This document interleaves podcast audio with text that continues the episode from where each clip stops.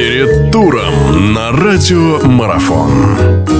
Хорошо, мы продолжаем нашу беседу. У нас в гостях Денис Зубко, наш известный футболист. Мы говорим о матчах Российской футбольной премьер-лиги, о матчах 24-го тура. Денис, двигаемся дальше. «Зенит». «Зенит» дома принимает «Рубин».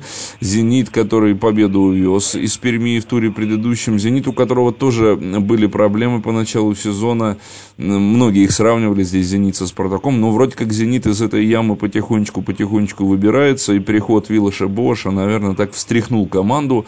Э, проблемы «Рубина» остаются остаются проблемами Рубина. Почему, кстати, как вы думаете, эти проблемы произошли? Тоже ли связано это с уходом Бердыева ли только или нет?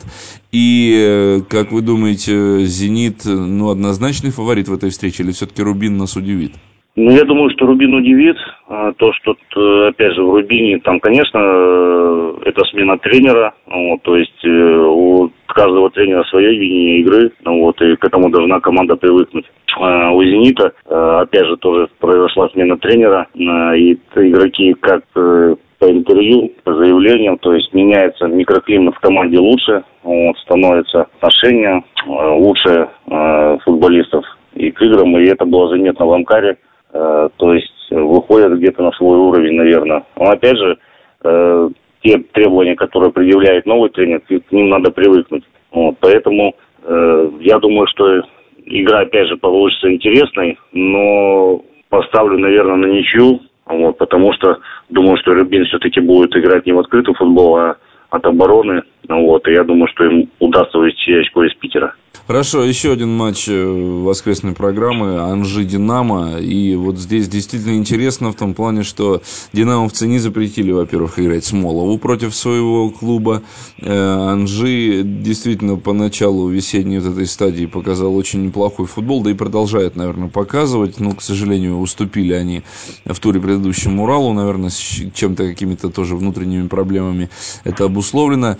Другое дело, что Динамо тоже ходят вот эти разговоры относительно того, что Петреску здесь шансы какие-то сыпятся. Последние уж не последние, не знаю. Но не всегда ровно Динамо выступает. Тем не менее, Динамо борется за медали. И, наверное, из этой борьбы э, выключаться тоже не хочет. Другое дело, что Анжи не хочет покидать премьер-лигу. Играть динамовцам в Махачкале, как играть в Махачкале, все прекрасно знают.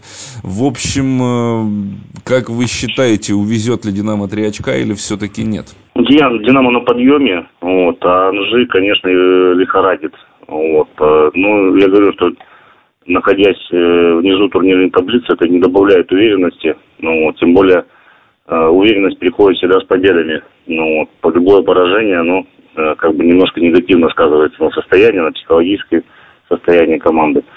Ну, вот, поэтому то, что будет Смолов играть против Динамо, это, конечно, хорошо. Я думаю, что он выйдет, выйдет за предельным настроем. Ну, вот.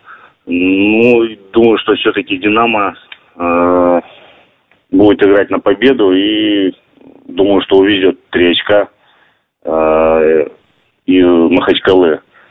То, что касается Петреску, разговоры по поводу отставки, ну, это, я думаю, только слухи. Но вот пока до конца чемпионата никаких перестановок уже точно не будет.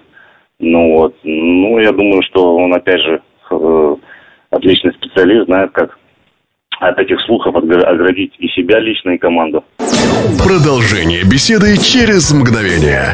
Оставайтесь на радиомарафон.